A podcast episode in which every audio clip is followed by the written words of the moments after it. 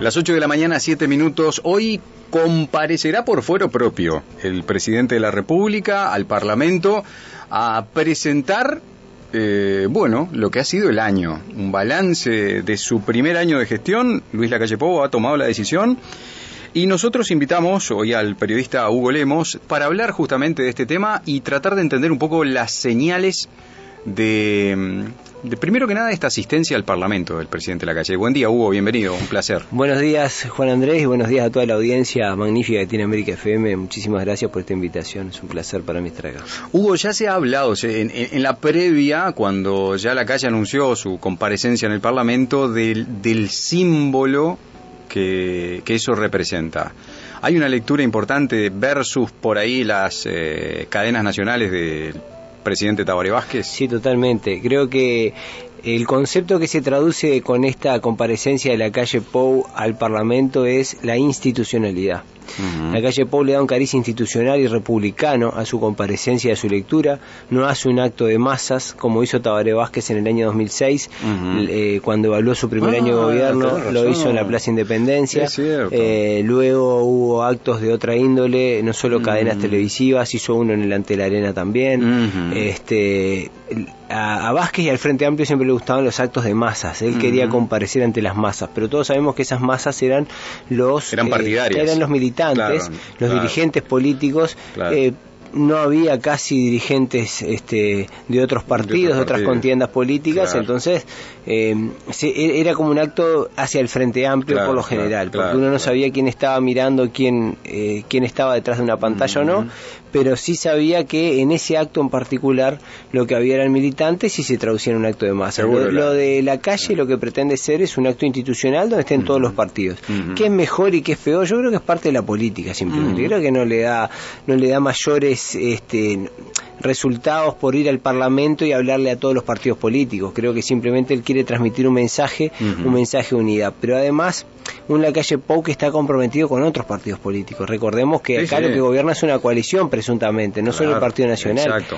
Entonces, él tiene que hablarle a sus socios principalmente uh -huh. y, pre y, preferir hacerlo en persona, hablar con, con, el Partido Colorado, con Cabildo uh -huh. Abierto, que son los principales socios, con, la, con algún diputado que tiene el Partido Independiente por lo menos para decirles acá estoy este y bueno y vengo con estas propuestas y lo más importante que se espera para hoy es si hay nuevos anuncios que presuntamente sí, los hay sí. y bueno hay que ver de qué cariz son Hugo, el contexto, o sea, esto nunca lo esperó, ni el Partido Nacional, ni la coalición multicolor, ni, ni, ni, ni Mongo Aurelio, ¿no? Sí, sí, o sea, el primer año de gobierno que le tocó al presidente de la calle... Le cae una bomba ahí. Claro. Entonces es muy complejo eh, asignar tal vez una responsabilidad. una responsabilidad o qué afectó más, ¿no? Porque se habla de que hoy la presentación tendrá mucho de, de, la contextualización de pandemia, pero también se habla de la herencia del Frente Amplio. Tú decís de, la, de defensa de la gestión. De defensa de la gestión. Más que de promoción de lo que viene. Exacto. Puede ser. Sí. Ahora, a mí la verdad ya me da un poco de pereza. Uh -huh. Si van a hablar hoy de, de la herencia pasó. maldita y de la pandemia me da una pereza escuchar al presidente que no te puedo explicar, ¿eh? Sí, yo creo que, Uy, no. que, que, que, quizás haya, haya algún rezongo, pero no creo que, que se enfoquen hacia atrás porque Qué pereza, este gobierno, distinto o no, eh, a ver, porque uno puede hacer una lectura y van a decir, bueno, pero vos estás, no, yo no es ni que estoy a favor ni que estoy en contra, uh -huh. pero este gobierno está, eh, por lo menos en la calle Pou, cuando uno lo escucha, siempre habla hacia adelante, hacia lo que está sí, por venir, sí, sí, claro. nunca habla mucho de lo que pasó, salvo en alguna referencia puntual pero yo yo creo que claro, es que el sí. hombre recordemos que es el hombre del es ahora del por sí, la positiva sí. así que no, claro. no, me venga con la herencia maldita la calle no, Pou no, ¿eh? a ver no hay herencia maldita para empezar porque aclaremos en la calle Pou se permitió eh, tomar las atribuciones que, que, las pudo tomar durante el primer año de gobierno claro, con esa libertad responsable que le endilgó a los uruguayos a aumentar las tarjetas sociales porque esta pandemia mostró varias aristas mostró primero si estaba preparado para gobernar realmente como él decía sí. si podía timonear un buque que era muy difícil para cualquiera, para, para que le tocara, eh, si estaba dispuesto a, a, hacer prevalecer o la economía de mercado y los principios economicistas y que los números cierren pese a todo, mm. o eh, ponerse tener eh, ponerse en la piel de la gente y tener empatía yo creo que eh, los resultados son eh, mixtos por un lado este, él trató de cuidar las finanzas públicas, pero sí dio varios ejemplos claros, contundentes, que fueron muy importantes, como la rebaja de los sueldos, el fondo coronavirus, de, aumentar las tarjetas sociales para la gente en el MIDES, para que la gente más vulnerable acceda a la comida. Acá no hubo uruguayos con hambre, acá hay problemas de trabajo, pero que no se le pueden endilgar, sería injusto endilgárselos a este gobierno en este momento, por este contexto, cuando yo me acuerdo a Florencia Suparo cuando, cuando entró al MIDES en Salto, que empezó a dar números que no se conocían, porque hasta el 2020 no se conocían cuáles eran los números que manejaba el MIDES, era un secreto de Estado, era algo tan hermético, parecía el Kremlin aquello, no se podía saber nada, y, ella entró y dijo, acá tenemos tanta cantidad de gente en estado de vulnerabilidad, damos tantas tarjetas, asistimos a 40.000 salteños, de una forma u otra, el MIDES asiste a un tercio de la población, o sea, uno de cada tres, este, eh, fueron números que sorprendieron, pero que mm. era de una pobreza y una situación estructural que ya se venía dando desde hacía años, por distintos motivos, no era porque el Frente Amplio quiso dejar sin gente, la causalidad sin trabajo. es muy variada, ¿no? Pero fue que se mm. fue dando así, el tema que por cuestiones políticas no se quiso decir.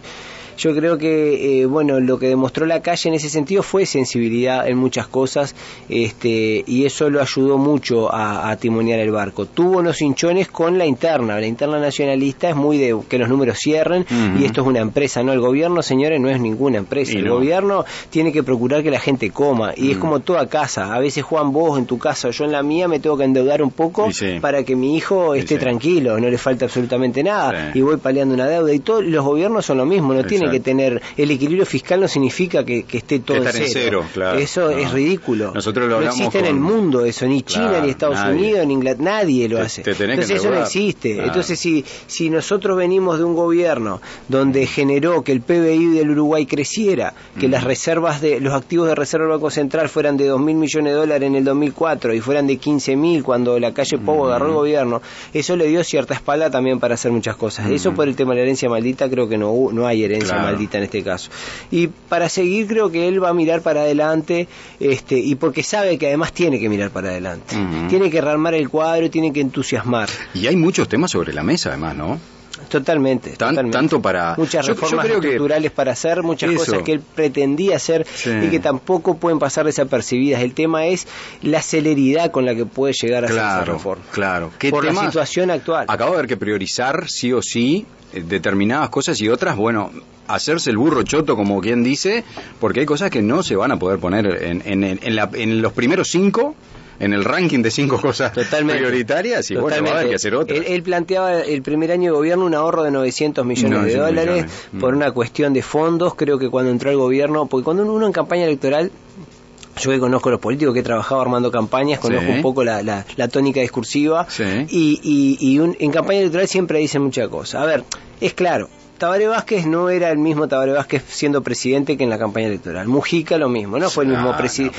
Siendo presidente, fue una línea mm. sumamente liberal, aperturista, mm. que cuando estaba cerrado con, con la gente del MPP al lado, que lo, mm. lo tenían corsetado.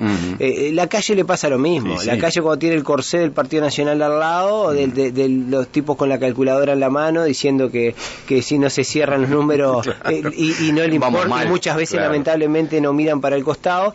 Y el tipo yo creo que cuando ingresó a la presidencia de la República vio que esto se trataba de otra cosa, que se trataba de la felicidad de la gente y que él sabía que no le iba a solucionar los problemas a todo el mundo. Él sabía porque nadie puede hacerlo, es imposible, pero que iba a dar lo mejor posible. Yo, yo creo que nosotros como uruguayos tenemos que tener confianza, más allá del partido al que votemos. Si nosotros no le ponemos fichas y confianzas al gobierno que tenemos y no lo apoyamos de manera institucional, no estoy hablando político partidariamente, de manera institucional, si mm. nosotros no apoyamos a que las cosas salgan y salgan bien, mm. siempre la gente es la que va a pasar mal.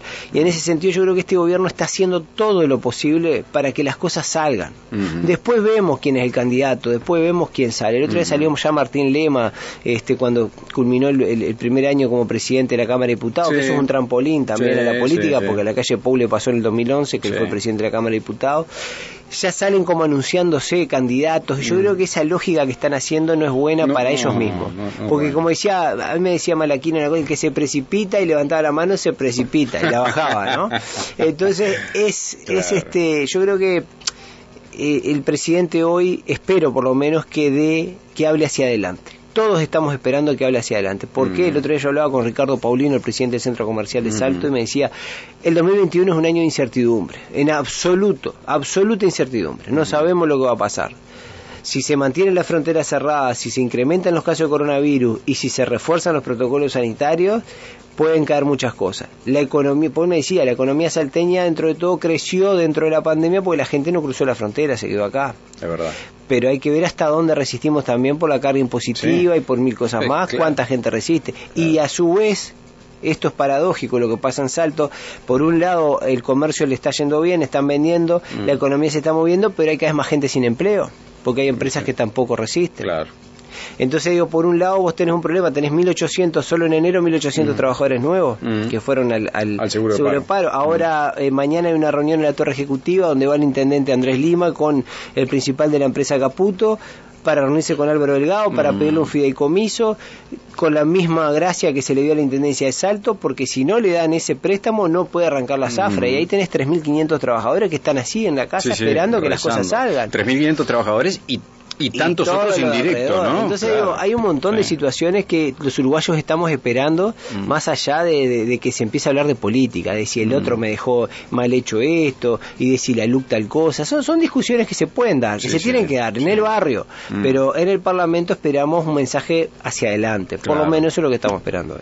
Hugo, excelente, y la verdad que me quedo con, me quedo también con este, con este mensaje esperanzador de decir, bueno, miremos, eh, pongámonos de todos la misma camiseta, por lo menos en algún momento, más allá de la celeste cuando juega Uruguay, pongámonos todos la camiseta. Y que hay discrepancias, claro que sí. Unos están pro eutanasia, otros están en contra, unos están pro eh, ley de salud reproductiva, otros en contra, unos están pro de la LUC, otros en contra, pero todos somos uruguayos. Si no lo empezamos a asumir, estamos Totalmente. Tenemos que, actuar más como comunidad, Juan Andrés. Yo creo que nos falta ese concepto. Siempre de los uruguayos siempre se nos dijo que éramos un país que respetábamos mucho la institucionalidad, pero que no teníamos el concepto de nación.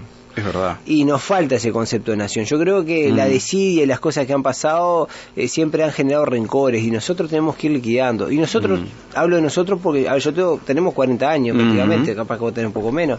Este, ¿da? Pero eh, yo tengo 41 años y, yo nací eh, ya en el ocaso de la dictadura. Yo hay cosas que no las viví. Hay que estar bien recordarlas y saberlas para no repetir los errores, pero creo que nosotros no podemos seguir mirando entre buenos y malos. Acá tenemos que seguir mirando como país, como Uruguay. Sin duda. Si no logramos hacer eso, cuando Uruguay vino de Sudáfrica en el 2010 se hizo un acto grande ahí afuera del Parlamento para darle las medallas a los jugadores. Mujica, que era el presidente, dijo una cosa, si una pelota logró unirnos, ¿por qué no nos pueden lograr unir otras cosas más importantes? Es verdad. Porque nadie dice que todos pensemos iguales, pero sí hay cosas que no son necesarias discutirlas tanto. Tenemos que juntarnos un poco más y si laburáramos más juntos yo creo que habría más soluciones para este país. Y creo que esa tiene que ser la dinámica del gobierno. Si el gobierno logra eso creo que a todos nos va a ir bien. Suscribo plenamente, un placer recibirte como siempre Hugo y bueno, ya estamos esperando para la próxima. Bueno, muchas gracias Juan Andrés y un saludo grande a toda la audiencia.